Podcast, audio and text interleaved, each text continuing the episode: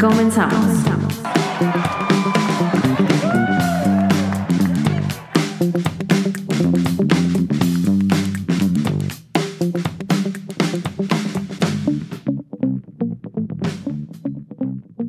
Bienvenidos una vez más a Entre Carreras y Touchdowns en esta nueva sección llamada Contratos Millonarios. El día de hoy estoy muy feliz porque tengo un invitado muy, muy, muy especial. Él es socio fundador de una de las páginas más importantes, más bien el sitio más importante de NFL en español llamado Primero y Diez. También es creador de uno de los podcasts más divertidos que más me divierten en este mundo llamado Overreaction de Primero y Diez. Y como en Twitter dice, es el él es la voz de la razón. Yo tengo a Jorge Tinajero en esta llamada de una red social. Jorge, ¿cómo estás? ¿Cómo estás, Paulina? Muchas gracias por esta presentación. La verdad es que eh, se queda, me, me, hace sentir muy halagado. Oye, y se me olvidó decir que eres expertísimo en NFL y fan de los Broncos. Para los Broncos, sí, claro. Le digo, NFL creo que se nota. Este, y no nada más yo digo que soy la voz de la razón, ¿no? Creo que varios eh, están de acuerdo conmigo. Creo que nomás tú dices que eres la voz de la razón, pero está bien.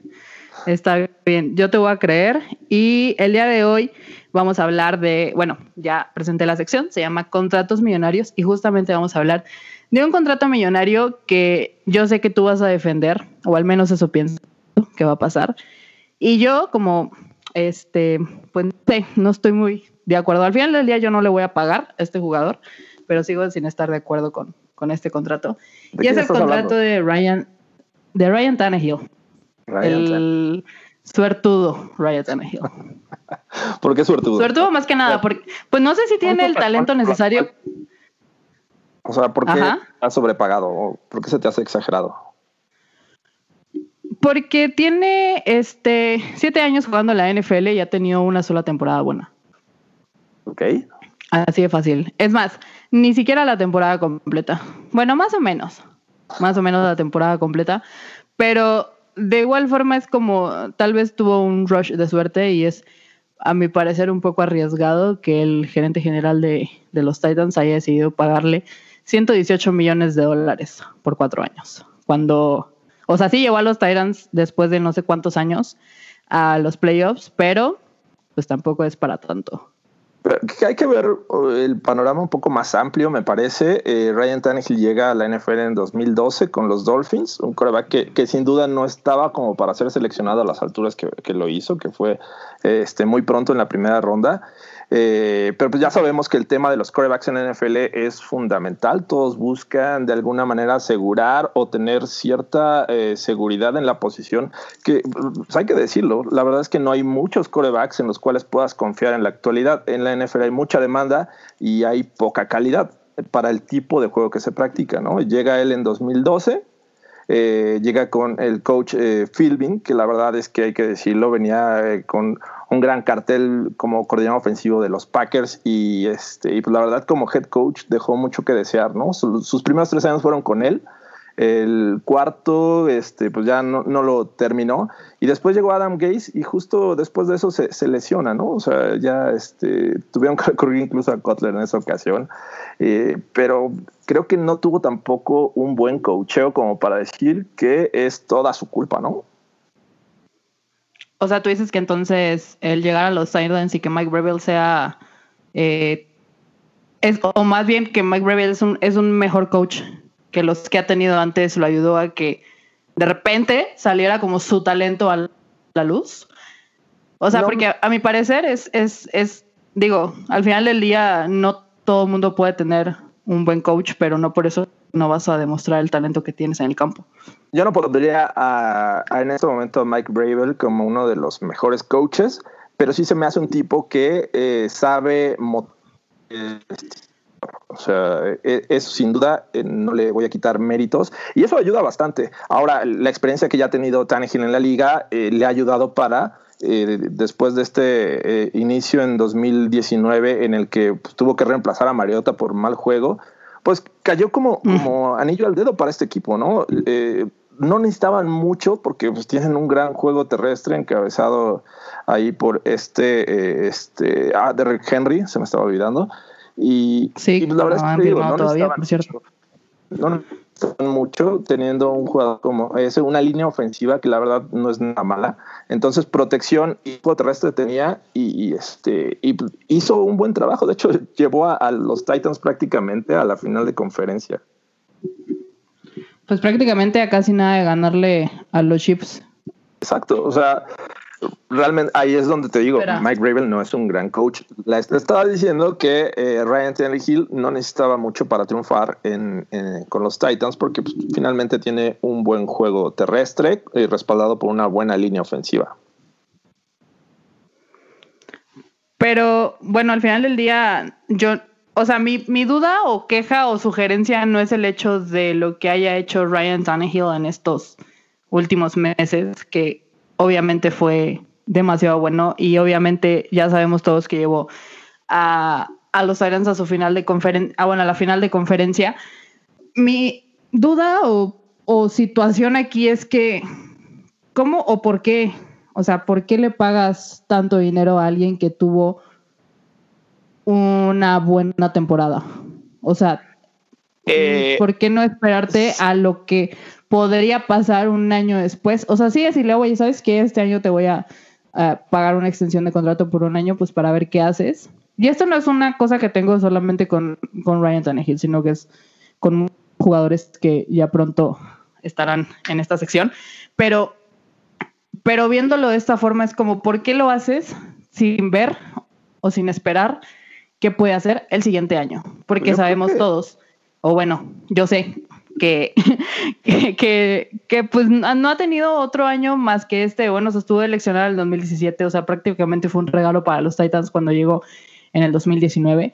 Y soltarle el dinero así de la nada, obviamente hay, o sea, hay este, cláusulas de contrato y bla, bla, bla, muchísimas cosas, pero soltarle tanto dinero así, nomás porque te llevó a la final de conferencia. Eh, por un año, si no, no sé, no, no me parece una excelente idea monetaria. Bueno, nada más te, recuerdo que Tannehill llegó a, los Titans por, por, un año, ¿no? Este, prácticamente iba a ser agente libre. Sí, sí, sí. Lo, lo, que vieron los Titans eh, en Tannehill fue eh, pues un coreback que fue sólido para su sistema. Eh, lo demostró en todo momento. Creo que con lo que vieron apostaron por, por tener un coreback a, futuro, al menos unos cuatro años, que es lo que tengo entendido que dura este contrato. Eh, obviamente tienes que ponerte en el estándar económico de los contratos que hay en la actualidad. No es uno de los mm, mm, eh, corebacks mejores pagados, pero sí lo que busca un equipo de la NFL es eh, pues certeza en la posición, en una posición, y creo que es la más crítica que existe en, en la NFL, y hablando del deporte este, en general, que es el fútbol americano, porque digo, eh, obviamente a nivel colegial existe mucha mayor demanda, y ¿qué es lo que hacen los equipos? No todos van por el talento al que usan en la NFL, son, son muy pocos, los demás tienen que improvisar y generar planes de juego en el que pones a, corebacks que son más versátiles, es decir, tienen capacidad para cargar el balón, eh, no tanto para lanzar, porque un sistema como el que usa la NFL eh, y bueno, es a, nivel profesional, eh, es un coreback que tiene que ser mucho más talentoso con el brazo y con, con, la cabeza, ¿no? Ryan Tannehill lo que trae a estos Titans es estabilidad en la posición, que es algo que, dime, ¿cuántos equipos en la actualidad lo tienen? Pues eh, te iba a decir que los Pats, pero ya no. Los Pats en este momento están apostando a una nueva generación. En algún momento tenía que pasar y bueno, ya lo, vamos a ver en, 2020. Que a mí me parece que, eh, Jared Steedham es, es una buena apuesta. Eh, me gustaba mucho en el draft del año pasado y, justamente cayó en los Pats. Entonces vamos a ver cómo lo desarrollan. Pero de ahí en fuera, digo, tienes a los mismos Dolphins. Creo que nadie. Este año volvieron a ir por, por ¿no? Ajá, como todos los años. pasado este, le pagaron a, este, eh, bueno, pagaron una segunda ronda para adquirir a Josh eh, Rosen y ahora tienen a Tua, ¿no? Y tienen a Fitz, uh, Fitzmagic. Pues vamos a ver cómo, por cuál se deciden en esta temporada. los Cardinals el año pasado fueron por Kyler Murray, es un, tipo joven. La verdad es que hay muchos ejemplos de, inestabilidad en el coreback. Y me puedes decir Matt Stafford de los Lions, pues la verdad es que el tipo va para menos. Ya, este, para mi gusto, debieron haber ido por un coreback esta temporada. Y los Titans son de esos equipos que tenían inestabilidad porque Mariota nunca fue la solución. Pero que realmente, ahora, o sea, los equipos que me quedé pensando en los equipos que solamente que tenían estabilidad en un coreback y pues solamente son los Chiefs, los Ravens y ni, siquiera los Saints, porque al final del día Drew Brees solamente va a estar dos años más. Bueno, eso es lo que dice su contrato. Sí, sí le va bien. Y los 49ers tienen mucha estabilidad en coreback, la verdad. No, no es cierto. no, no es cierto. Los, los 49ers no tienen no tienen ese. ¿No te parece que tienen estabilidad? Me parece que sí, creo que con. con Me parece que sí, pero también. No están en este momento para ir por un coreback. Creo que lo que vimos con Garoppolo en esta última temporada, eh, en un sistema que eh, pues es también amigable para el coreback, eh, creo que es suficiente. pero hay otros equipos en los que ya están pensando, incluso los mismos Raiders, ¿no? Que, se mencionaba que Derek Carr podría salir, no es del agrado de, de John Gruden. Entonces hay, hay ese tipo de, situaciones que los, de, que los equipos de la NFL están buscando en la posición más crítica y por eso es la mejor la posición mejor pagada. Entonces eh, tocas el caso de los Saints, eh, eh, va para afuera Breeze, pero recuerda cuando empezó su, su, carrera profesional con los Chargers, pues la verdad que el tipo era no era tan espectacular. Obviamente llega a los Saints, llega un sistema que, le ayuda bastante, el de Sean Payton, y bueno, lo, vemos es como una máquina de, lanzar eh, pases, ¿no? Entonces, eso me parece que desde mi gusto es lo que están comprando los Titans, estabilidad en una posición que es bastante complicada de conseguir en la NFL. ¿Y por qué te vas por el coreback más viejo que tienes y no por el otro? Que ciertamente al pobre de Mariota, Mariota, pues no le tocó, o sea, desde que llegó pues no hemos podido verlo hacer absolutamente nada. Mira, Mariota llega en 2015, llega como un coreback que tenía eh, mejores cualidades para carrera del balón. De hecho, no. Mariota fue primer, primer pick del draft, ¿no? ¿Verdad? No, creo que fue Winston, si mal no recuerdo. Eh, Winston que ahora está este, bueno, ya, ya encontró chamba, pero eh, salió de los box. Ya encontró chamba. finalmente eh, eh, fueron dos. Una chamba muy barata. Que recuerdo que en ese momento, sí, bastante barato, pero. Bastante barata. O sea, le van a pagar por aprender ahí en, en, New Orleans, ¿no? Pues, pues sí, pero ¿con quién querrías tú aprender más? ¿Con Tom Brady o con Drew Brees? No, yo prefiero, no tanto me refiero al coreback, o sea, finalmente sí te va a servir ahí la experiencia de, de Breeze, un coreback veterano, pero Sean Payton. claro, eh, obviamente. Es, es, un tipo que también sabe desarrollar corebacks. Eh, ya vimos el año pasado Teddy Bridgewater, este, el tipo estuvo creo que invicto en el lapso que tuvo que reemplazar a, a Breeze por lesión. Entonces, este, Mariota y, Winston nunca fueron de mi agrado. Recuerdo en aquel año que teníamos que analizar eh, cuál, cuál iba a ser el primer coreback en ser seleccionado. Pues la verdad no me gustaba ninguno. Mariota era espectacular, pero con sus piernas, no tanto con su brazo. Y en la NFL tienes que dar ese salto si eres bueno por... Te estás cortando una leve. ¿Perdón? ¿Sí? Como que te estás cortando. No sé si es mi internet, tal vez sí. Ya tuvimos problemas hace unos minutos con eso. Pero, a, ver, ¿puedes repetir de nuevo? Ya creo que está mejor la señal. Sí, lo que, lo que decía es que era muy complicado de descifrar quién era el coreback más talentoso de esa generación, entre Winston y Mariota. Y recuerdo que, que Mariota en la NFL, pues vas a tener eh, backup en los Raiders. Así es que eh, eh, eso es lo que creo que la NFL está buscando. Eh, ahorita vemos a, los Ravens que se fueron por Lamar Jackson, que es un tipo muy, muy este, bueno por tierra, por pase todavía le cuesta mucho trabajo.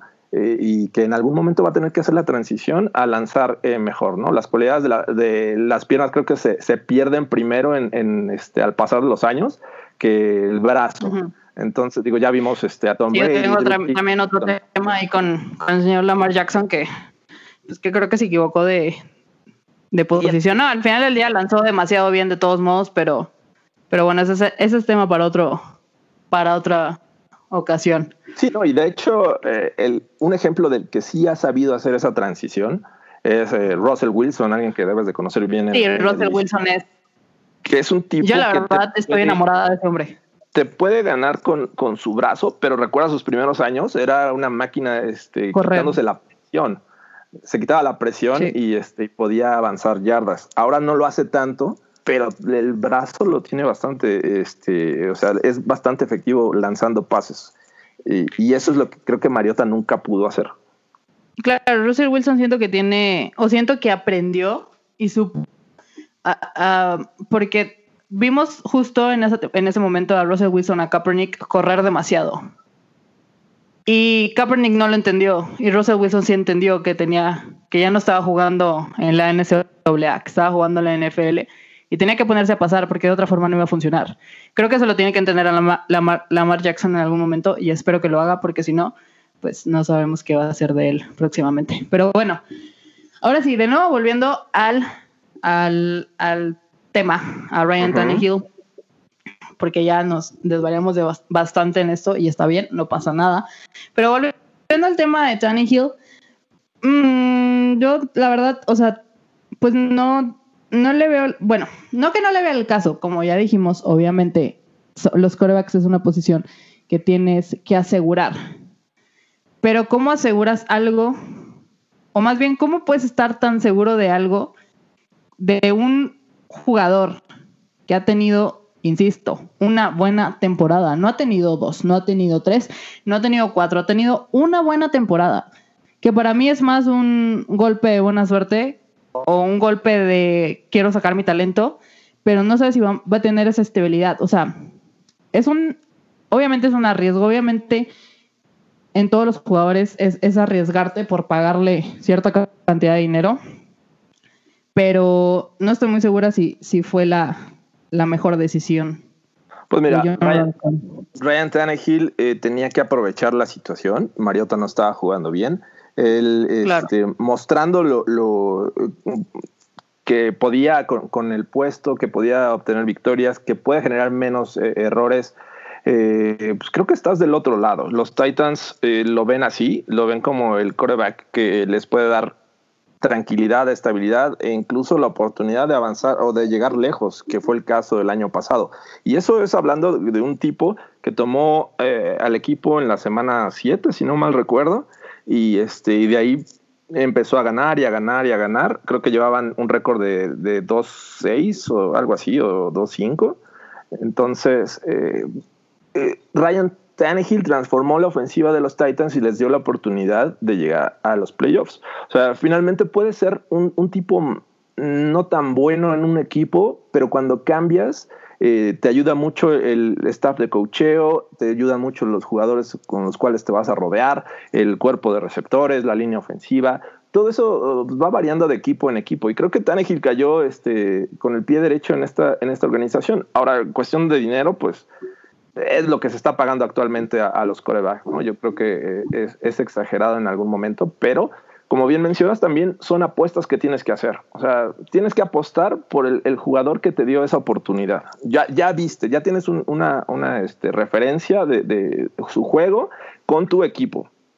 Entonces tienes que hacer esa apuesta. Digo, y por eso yo creo que en la NFL no se pagan los, contratos eh, totalmente garantizados, ¿no? Nada más dices, ok, te voy a pagar, en este caso con Tannehill son 90 millones garantizados eh, por cuatro años y, este, y el resto pues, me lo estoy jugando. Estoy considerando que tú eres el coreback que en los próximos cuatro años me va a dar la oportunidad de ganar un Super Bowl.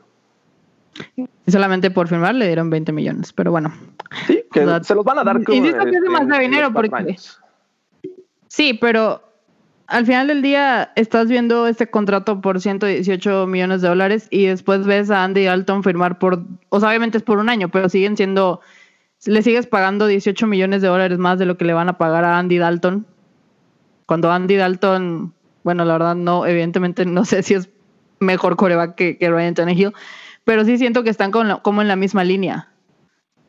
Eh, posiblemente, pero Dalton viene de, ser titular y de no hacer grandes cosas con los Bengals, ¿no? De hecho, este, incluso eh, siento que también ahí tuvo mucho que ver el cocheo, pero este, era un tipo que sin eh, AJ Green pues, no hacía muchas cosas.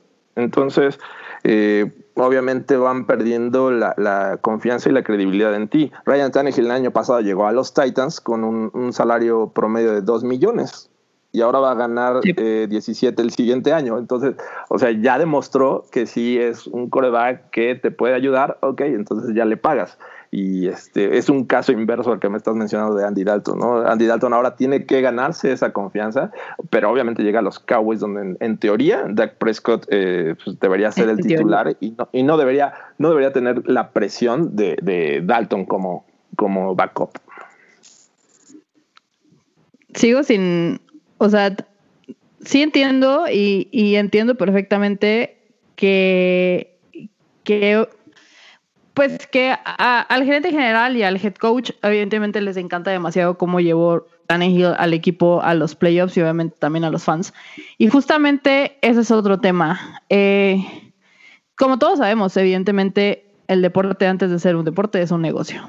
Creo que alguna vez tú y yo tuvimos este tema y a ti no te gustó demasiado que, que yo pusiera como este esto sobre la mesa, que antes de ser un deporte es un negocio. Y esa es otra de las cosas que quiero tocar, porque no es simple y sencillamente el hecho de, ah, juegas muy bonito y te voy a pagar. Siempre, siempre, siempre, va a ser quién eres, qué representas y qué representas para el equipo. En estos momentos entiendo más que todo lo que le dio Tannehill a los Titans el año pasado, a los fans, a la ciudad, al equipo y todo, va dentro de ese contrato. O sea, todos los, los jerseys que va a vender, las entradas que va a vender para, para la temporada del 2020, todo eso va dentro del contrato. Entonces, por ese lado sí entiendo un poco más el hecho de, que le hayan, hayan, pagado tanto dinero, porque de otra forma sí siento que es demasiado... Sigo sintiendo y siempre voy a sentir que, que es una tontería. O, sea, Porque no creo que tenga el talento, o sea, no tiene un talento que, que vale 20 millones de dólares al año. Pues yo creo que hay muchos que lo ganan y tampoco lo tienen, pero bueno. Claro, este, obviamente, ya hablaremos. Digo, Derek Carr a mí se me hace que gana una, una millonada, este Matt Stafford en ese momento también eh, gana bastante y, que son corebacks que están dando tranquilidad al equipo, pero obviamente también hay, hay temas de, de compensación, ¿no? O sea, Ryan Tannehill el año pasado pues, ganó muy poco y los llevó a la, final de conferencia. Y pues, ahí es donde entra la negociación de decir, ¿sabes qué? Este, cáele para acá, ¿no? Necesito más dinero de, lo que hice. Gané dos millones, te salí barato, ahora inviértele un poco más si, si es que realmente me quieres en el equipo. Pero un poco más es invertirle, o sea, un poco más es invertirle más de 10 millones de dólares al año más de 10 millones al año, mm, pues un coreback. O sea, me refiero a que le pagaste 2 millones de dólares por un año que jugó contigo y lo hizo todo bien. O sea, realmente a Tannehill le salió todo bien, excepto perder la final de conferencia, pero bueno, ese es un tema que, que iba a pasar, queramos o no. Aunque quién sabe, pero, pero bueno, pasó al final del día. Hizo todo bien, o sea, Tannehill hizo, hizo magia, por así decir, ¿verdad? A lo mejor sí sacó el talento que llevaba adentro y que no pudo explotar durante durante seis años con Miami, pero al final del día sacas la billetera tan seguro y le pagas, que, o sea, 16 millones de dólares más de lo que le pagaste hace un año. Al final del día sigue siendo demasiado dinero. Por eso te digo, págale, no sé, 10 millones más, 6 o 8 millones más, pero no le pagues 16 millones más de lo que le estabas pagando. Bueno, para un coreback titular creo que 17 millones está bastante bien. Digo, el año pasado creo que... Pero para un coreback titular de Con los Broncos está en 18. Eh, digo, hay, hay, promedios que no te puedes eh, quitar. estoy buscando eh, cuánto es lo que ganan actualmente o quiénes son los corebacks mejores pagados. pues para poder tener o sacar una, una evaluación de, de lo que me estás preguntando, porque finalmente yo siento que no está muy caro este, este año, que van a ser 18 millones. Obviamente tienes que sumarle todos los, este, bonus y eh, etcétera. Claro. Pero es que no está muy caro si eres un coreback que está probado, por así decirlo. bueno, para ellos sienten que es. Para ellos está aprobado, pero, pero ¿qué pasará si el año que entra no hace absolutamente nada? O sea, a mí no me preocupa porque yo no voy a perder ese dinero. Es, lo que te decía, es parte del riesgo que se corre en cada ocasión que tú este, contratas a un jugador en la NFL. Y me imagino que en otros deportes debe ser algo similar. Eh, sobre todo, digo, si hablas de béisbol, pues ellos creo que sí te eh, garantizan. Ah, bueno, ese es, ese es, otro tema que, que sí no estoy muy de acuerdo tampoco. 300 millones, esos 300 millones se los pagas. Acá son 90 millones garantizados. Y creo que tienes la opción de, de exportarle a tres años con Tannehill. Y el Dead Money Mira, estoy, millones. Aquí estoy viendo el, la lista de los 10 corebacks, no, top 5 de los corebacks mejores pagados del 2019. A Russell Wilson con 70 millones. Supongo que es al año, evidentemente supongo que es al año. No estoy segura de esto, pero supongo que sí. Sí, sí porque me está Kirk Cousins con 28 millones de dólares. Nick Foles con 30.8 millones de dólares. Mira, aquí lo tengo. Cali Murray 24.1 y... Si nos vamos al salario promedio, Russell Wilson está en 35 millones al año. Ok. Ben Roethlisberger está en 34 millones. Ok. Aaron Rodgers, 33 y medio. Jared Goff, que también se me hace eh, mucho, muy bien pagado. 33 y medio. Kirk Cousins, 33 millones. Carson Wentz, alguien que le pagas por estar este por la banca, 32 millones. Eh, por estar en la banca durante 20 temporadas. En teoría aquí te ponen a, Dak Prescott que tendría que eh, este ganar 31 400 por el tema Eso de también sería una tontería muy grande por parte de los Cowboys. Matt Ryan 30 millones. Y por fin tienes a Ryan Tannehill, que en teoría va a ganar en promedio 29 millones y medio si llega al este, final de, su contrato, ¿no? Que este año, te digo, gana menos de 18 millones. Sí, gana menos de 18 millones, pero le dieron un bono de 20 millones. Sí, por claro, firmar. Por, otras cosas. Eh, Obviamente. llegan a ganar más, por eso tiene el, promedio de 29,500. Pero digo, Jimmy Garoppolo. Pero, pero ¿ya te diste cuenta de la lista? O sea, ya, ya, ya estás viendo la lista de corebacks que son. Sí, sí. Y, y, qué es lo que están aportando todos? Russell Wilson, mucha seguridad a los Seahawks, ¿no?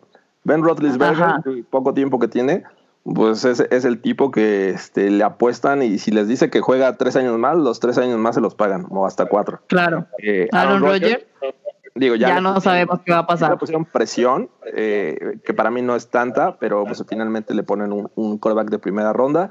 ¿Tú crees que no, no es tanta? O sea, ¿sí piensas que, que Aaron Rodgers está muy a gusto en su casa ahorita, cero pensando en que tal vez en un año ya ah, no va a estar con Green Bay? No, y eso no debería ser un tema. O sea, finalmente si Green Bay le dice gracias, encuentra mañana el, este, un equipo. Ah, claro y eso, y eso podría ser muy bueno para el equipo que encuentre. ¿Por qué? Porque Aaron Rodgers ha llevado a Green Bay sin absolutamente nadie más a playoffs en los últimos años y a finales de conferencia en los últimos años. Pues mira, o sea, te digo, Aaron Rodgers creo que es un tipo que vale la pena pagarle eso. Claro, claro, págale más, págale más. Jared Goff es el primero que en la lista que digo, ah, pues igual y no, pero le está dando cierta tranquilidad. Es eh, un tipo que... Eh, pero ¿qué le llamas tú tranquilidad? O sea, ¿por qué le llamas tú, por ejemplo, que, que Jared Goff te está dando tranquilidad? Cero. O sea, tuvo justamente un año bueno también. Y ya. Sí, o sea, pero realmente es el, el coreback que hizo clic con el nuevo sistema de McVay. O sea, se mantuvo ahí. Y le funcionó, funcionó un año puede que un año te vaya mal, pero creo que tienes la certeza, bueno, nunca vas a tener la certeza, pero tienes eh, la forma de, eh, ya lo conoces, puedes trabajar con él, puedes decirle, oye, la regaste en esto, pon atención en esto, y creo que eh, podría recuperar el nivel. Yo no digo que sea de los mejores de la NFL, pero sí este, creo que es un, buen, una buena opción para McVay. En, hasta, hasta este momento, ¿no? Nada, nada te asegura que siempre lo vaya a hacer. Kirk Cousins, es, un caso, es un algo parecido a lo que Ryan Tannehill está dando, ¿no? A los Redskins, sin ser eh, un quarterback wow, le dio tranquilidad. O sea, y, y le daban este, etiquetas eh, franquicia este, cada año hasta que por fin pudo salir y se fue a los Vikings, que también le pagaron bastante bien. Y, pero también un equipo de los Vikings que tuvo que este, andar batallando por obtener un buen coreback, ¿no? Incluso eh, Case Keenum los hizo buenos un año, o sea, lo hizo bueno. Tal vez es un ejemplo también parecido al que me quieres exponer con Tannehill. Sí, ¿no? o sea, exactamente. Un, a la final de conferencia. No sabes qué va a venir después, pero el tipo... Pues, pues no sabes qué va a venir después, pero creo que has visto desfilar en los últimos años justamente a gente como, como Kirk Cousins que, que pues te dio un año bueno y le pagas una cantidad que, o sea, si lo vemos a lo mejor no es tan grande dinero si lo comparamos con otras cosas, pero aún así estás, pues no sé si perdiendo, pero evidentemente no, o sea, bueno, con, con, con Cousins no estás ganando nada. Pues no, y le diste demasiado dinero. Es que, es que mi punto también es, le diste demasiado dinero a un jugador cuando pudiste haberlo tal vez repartido y tener mejores elementos dentro del campo. Y seguir con Mariota. Para así, mandé. Y seguir con Mariota en el caso de los Titans. No, o sea, a lo mejor sí, Tannehill, pero bueno, es que también eh, si Tannehill se fue, o sea, muy alto y queriendo el oro del mundo y todas esas cosas. Es que pues Tannehill estaba en la posición. Tontería. Estaba en la no, posición no estaba en la posición de pedir lo que fuera. No, no estaba en la posición de pedir lo que ¿Cómo fuera. no? Estás en la posición de pedir lo que sea cuando ya ganaste un Super Bowl. Mira, Tannehill eh, jugó bien, rescató la mala temporada de los Titans, los llevó a playoffs, le ganó a los, a los Pats, le ganó a los Ravens y, y estuvo cerca de, de, este, ganarle a los Chiefs. Ok. O sea, por ejemplo- año, llegó por un año, entonces al final de ese dices, ok, si tú no me quieres, alguien más va de los que sabemos que había mucha necesidad en esta este, en este offseason por un coreback. Pero necesidad por Tannehill. Puede ser, o sea, es, lo que los equipos buscan es eh, experiencia eh, y que ya conozcan de alguna manera. Pero qué experiencia. O sea, bueno, sí, tienes muchos años en la NFL, pero nunca habías jugado playoffs hasta antier. O sea, eso a mi, a mi parecer no es tener experiencia dentro. y le puedes Es tener mucha un golpe de suerte y haber jugado bien. Y le puedes eh, echar mucha mucho crédito, darle todo el crédito a Derrick Henry y al juego terrestre. Claro. Sin embargo, 100%. si no tienes un coreback, no lo estaban haciendo con Derrick Henry y Mariota. Pues no, porque sabemos que Mariota creo que nomás está existiendo ya en el mundo. O Sí, sea, Finalmente, hoy los Titans tienen esa, esa tranquilidad de no estar preocupándose por un coreback y poderse enfocar en otras cosas. Creo que Pues el tema lo tienen resuelto por al menos tres, cuatro años y este y saber qué pasa. Pero sin duda, yo creo que todo es una apuesta. O sea, a- cada equipo hace sus apuestas, a veces les salen y a veces no. Pero yo creo que yo estoy, que yo estoy de acuerdo en que no este, tenían que dejar pasar la oportunidad de, de contratar a Tannehill y que lo que gana Tannehill tampoco es tan descabellado, ¿no? No es, no es el mejor pagado de la liga. Pero son 20 millones de dólares, Jorge. 20 Y- millones 20 de millones dólares. Que, que, que muchos no lo ganan y que otros eh, pues lo rebasan. ¿no? Que muchos no lo ganan y deberían de ganarlo. De ejemplo, Ah, no sé. Yo, por ejemplo. Debería de ganar 20 millones de dólares ahorita.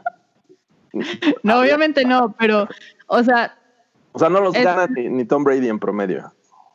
Es- que es, es, es una cosa muy inflada y una cosa que sí yo veo muy tonta. No solo en Tannehill, en muchísimos jugadores y en muchísimas ligas y en muchísimo todo. Y al final del día, ya lo dije, yo no le voy a pagar. A mí que me importa si en un año los Titans pierden o ven que ese dinero fue mal gastado al final del día. Es como, como si ellos, o sea, como si el gerente general de los Titans sacara el, el cambio que trae en su carro para pagárselo a Ryan Tannehill. Haz de cuenta. Así es. Pero sigue siendo mucho dinero desperdiciado en un jugador No me que no sabemos si el año que entra va a jugar bien. No me parece que va desperdiciado porque es un coreback. Es un coreback que te da estabilidad y muy pocos lo, lo llegan a hacer en la NFL. No sabemos si les va a dar estabilidad. No les dio sabemos. estabilidad Hoy la tienen. durante 10 juegos. Hoy no se preocupan. Pues hoy no se preocupan porque están en su casa. Pero el 10 de septiembre vamos a ver si se preocupan o no se preocupan. O sea, ¿sí?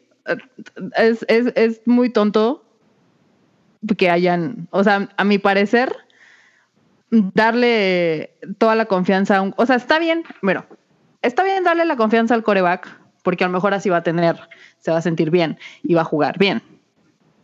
Pero al final del día no sabe si va a pasar o no. Igual, es algo que ya Nadie dijimos. sabe, nadie sabe qué va a pasar mañana. Pues no, pero puedes. No, ya tendríamos o sea, vacuna para, para este, la pandemia. Entonces, así es. ya esto. sé. Ya tendríamos béisbol también, lo cual no sabemos si va a pasar. Y tú y yo estamos igual de aburridos sin béisbol en estos momentos. Es correcto. Ya es que- muy correcto. Y pues nada, sigo, voy a seguir pensando que, que es una tontería haber gastado tanto dinero, aunque no es tanto, en el señor Tannehill. Y esperemos que me calle la boca el, el- este año, esperemos que pase, y el siguiente, y el siguiente hasta el 2023 que se acabe su contrato. Y pues nada, qué bueno que lo defendiste, pobre hombre, ahorita no tiene no es defensa. palabras. que- o sea, te digo, hay, hay mucha necesidad por tener buenos corebacks en NFL y pocos te pueden dar esa respuesta. Que a, los que apenas brillan, que es el caso de Tannehill, eh, dicen, "L- prefiero asegurarlo ahorita que estar batallando mañana. Creo que esa es la filosofía con, con esta posición, al menos en la NFL. Pues sí, pero al final del día, insisto, o sea, pudo haber sido simple y sencillamente un- una racha de buena suerte y muy buena suerte, pero Por ejemplo, lo, lo la- que yo diría es, véelo un, un año más, dale a lo mejor, oye, ¿sabes que este año sí te vamos a dar 20 le, millones? le- le dices, Pero, "Da- a te doy cinco y aguántame el próximo año. Pues no, a lo mejor sí dale 10. ¿Por qué? Pues porque el vato se lo merece, te llevó chido ahí a los playoffs y, y hizo las cosas bien, porque hizo todo bien. ¿ok? Eso sí, o sea, el señor Ryan Tannehill hizo absolutamente todo bien el año pasado, Entonces se lo merece. pero no, no se merece, no se merece 100 millones de dólares. Se merece 10 y ya vemos qué pasa. O sea, se merece, ahí toma, ahí te van 10, 10 millones de dólares.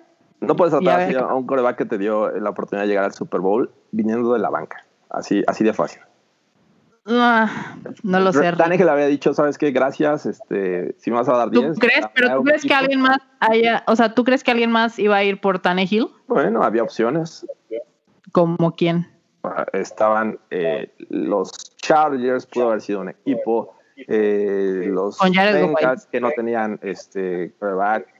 Eh, o sea, Los Bengals que no tienen, ah no, sí ya tienen coreback los Bengals, tienes, Bueno, los tienes tienen, todo. pero también es una apuesta. O sea, eh, estas elecciones de draft son una apuesta. Los corebacks fueron temprano. Tú, Tagovailoa, es un tipo que estás apostando porque no sabes si te va a dar una temporada o te va a dar 10 eh, por la lesión. Eh, Que sinceramente la, persona o el jugador, el jugador que siento que va a tener mejor vida es Justin Herbert. Pues no lo sé. En este momento, eh, mm, digo, me parece que, que hicieron bien los Chargers en ir por él, pero no era un tipo que por talento fuera eh, tuviera que ser seleccionado tan alto. Y eso es el efecto coreback en la NFL. Así de sencillo. Y eso le pasó a Ryan Tannehill también. Mm. Tannehill creo que se fue en la 8, ¿no? Sí, sí, mal Sí, no recuerdo. o sea, se fue justo detrás de Luke y Griffin. Nadie sabe Bueno, qué es de fue su vida. 1 y 2. Y él fue en la 8, exactamente. Entonces, eh, vaya, Tannehill no era un coreback de, de- del top 10 de, de ese draft. Entonces, el No, efecto coreback cero. en la NFL siempre nos va a causar temas y polémicas de este tipo. Sí, es justamente por lo que hice esta sección. Y es y no solamente de la NFL. En la NFL la verdad es que los contratos, eh, el dinero y los contratos y los años por jugar está muy controlado. No como en el béisbol, que eso sí son cifras exageradamente eh, estúpidas, millonarias, enormes. Pero, pero al menos aquí en la NFL sí existe algo que, que te dice, oye, ¿sabes qué? Mira, el, el target de los corebacks está pagando en esto, dependiendo de quién seas, y por tantos años. Pero Ryan Tannehill no vale 20 millones de dólares al año. Bueno, pues si, si gustas, eh, aceptaré la invitación al final de la siguiente temporada para hablar de Ryan Tannehill y cómo le fue. Para hablar de cómo le fue. Eh, Me parece perfecto, porque sí, yo estoy casi segura de que, de que no va a pasar. Ojalá, insisto, que me calle la boca. Venga, pues el año pasado fueron siete ganados, tres perdidos y llegaron a playoffs. Si es que los pudimos Pero haber visto. pasado ahí también tenía muchas Niners. ganas de jugar. ¿Estás de acuerdo? ¿Tenía que? Muchas ganas de jugar. Ah, pues yo creo que siempre las tienes, ¿no? Va, eso te- O sea, había estado como siete años haciendo absolutamente nada y dijo, de aquí soy, y se agarró y se puso a hacer las cosas bien. no, le afectó y un poco la lesión. lo que- O sea, Sí, bueno, en el 2017 tampoco fue tan grave. pues lo dejó fuera todo un año y este y creo que no regresó el- al mismo nivel en, en 2018, por lo cual pues los Dolphins dijeron hasta aquí. Y se lo regalaron a los Titans. Porque fue un Pues, regalo. no, creo que los Titans fueron inteligentes en, en ir por él como backup en ese año. O sea, Sí, claro, pero fue un regalo al final del día. y les funcionó y por eso le están pagando. Vemos. Ok, platicamos ¿Vemos? eh, en, Vemos. al final del 2000, la temporada 2020. Me parece perfecto, señor Jorge Tinajero. Fue todo un placer.